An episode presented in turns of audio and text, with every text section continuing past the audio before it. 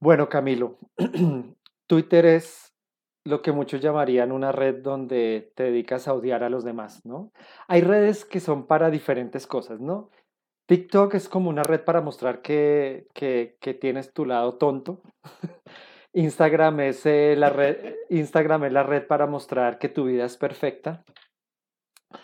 Eh, Facebook es la red, no sé, como para que te recuerden los cumpleaños, seguramente, o para contactarte con tus tías abuelas y esas cosas.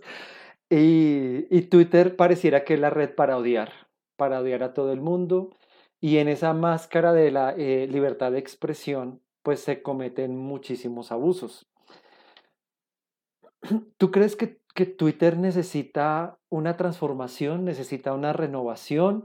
¿O crees que esa estrategia es lo que ellos siempre han querido ser? Bueno, Frank, no, no sé específicamente si es lo que han querido ser, siéndote sincero. Y más que una transformación, yo siento que requiere una regulación.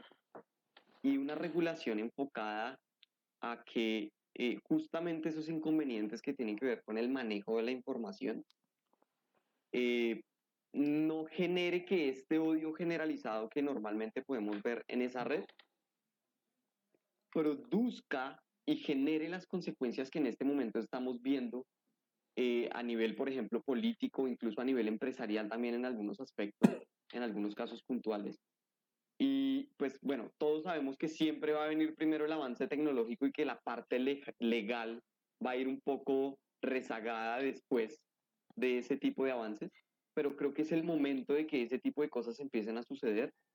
Em, y digamos, como por tocar un par de ejemplos, me gustaría eh, que veamos dos casos claros, y fue, por ejemplo, en la presidencia de Estados Unidos con el señor Donald Trump, o incluso en la misma presidencia colombiana con el señor Álvaro Uribe, en donde eh, por diversos tweets han sido bloqueados de manera temporal sus cuentas, eh, y pues eso ha generado que efectivamente Twitter se dé cuenta que tiene una responsabilidad sobre la calidad de la información que se comparte en su red.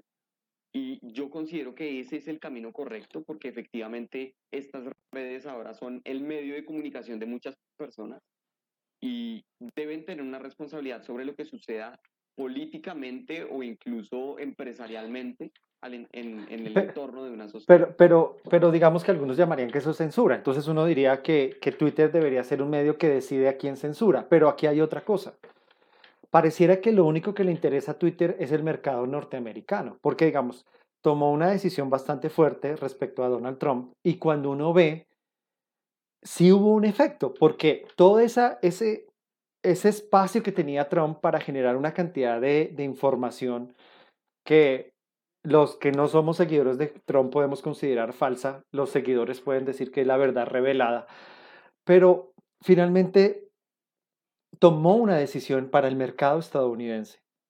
Pero en el resto del mundo hay dictadores, hay regímenes autoritarios, hay gente que literalmente está mintiendo y generando una ola de insatisfacción y digamos que tiene consecuencias que van más allá de la red social, pero a Twitter no le importa. Es decir, en ese momento ahí sí estamos hablando de libertad de expresión, pero cuando hablamos de Estados Unidos, entonces aquí sí hablamos de, de- proteger la democracia. ¿A ti no te parece que eso es hipócrita por parte de Twitter? Absolutamente, absolutamente.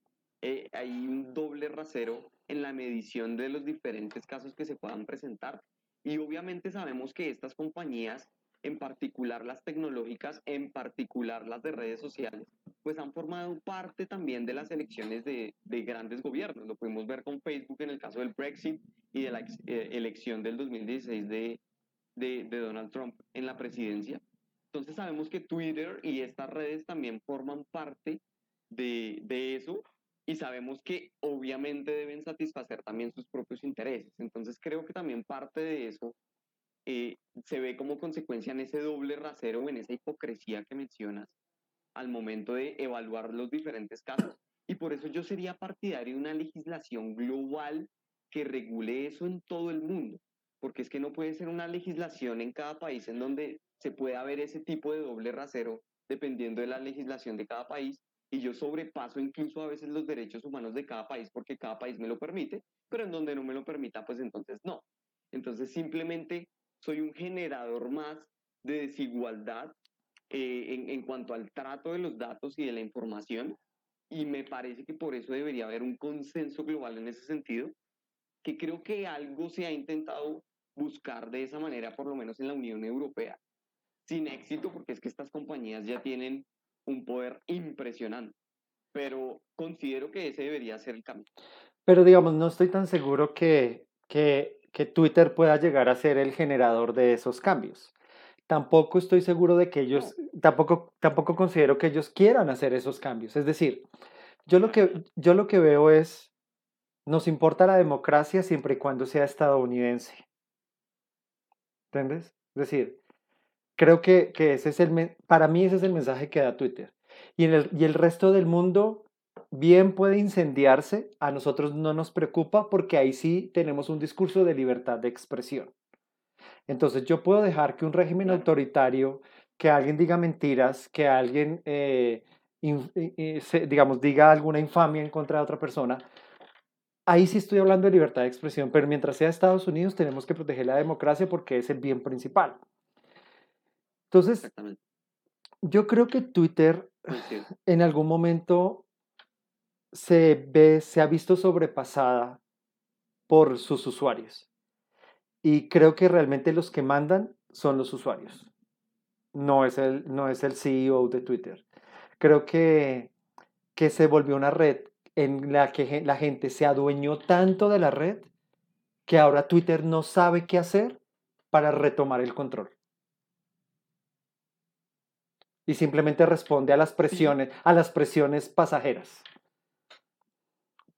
Sí, me parece que es, es una conclusión bastante válida respecto al caso puntual de Twitter, eh, pero considero que de igual manera es algo que se puede retomar bajo el punto de vista de la regulación y obviamente los avances tecnológicos que se puedan ir teniendo en inteligencia artificial y demás que permitan un poco regular esa información que, esté dentro de la plataforma, porque indudablemente eh, si bien ese es el deber ser y sabemos que hay unos intereses diferentes en el caso de Estados Unidos y de, y de la compañía Twitter como tal, eh, pienso que hacia eso es a lo que debe migrar el mundo para poder tener un, un, control un poco más adecuado de los datos y de la información que se genera.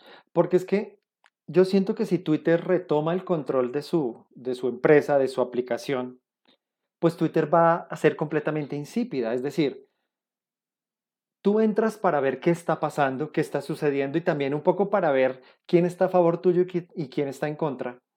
Pero si tú regulas eso y si tú controlas eso, se va a volver una aplicación donde vas a ver fotos de gatitos. O sea, eh, va a terminar siendo, va a terminar siendo eso. Y... Bueno, ese es un muy buen punto. Ese es un muy buen punto, Frank. Perdóname, te interrumpo.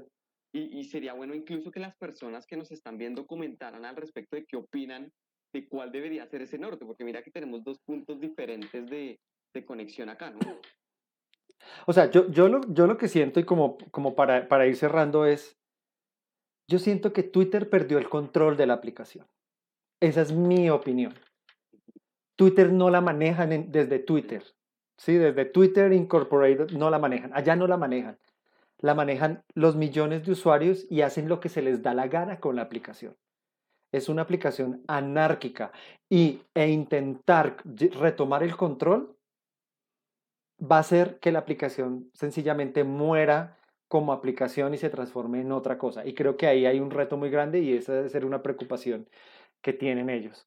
Absolutamente. Vamos a ver qué pasa, pero yo, si yo fuera el CEO de Twitter, yo estaría preocupado porque es como un pequeño estado anárquico, creo, lo que tenemos en este momento. ¿Crees que, ¿crees que hay peligro de que se acabe Twitter? Eh, no, pero creo que si va pasando el tiempo va a ser más difícil generar cambios y hacer que la aplicación vuelva a lo que era en un principio, ¿no? Que era un espacio de expresión creo que no hay que confundir la, no hay que confundir la libertad con el libertinaje de expresión, que es creo que lo que estamos viviendo, ¿no? Entonces, pues nada, se nos acabó el tiempo. Camilo, chao. Bueno,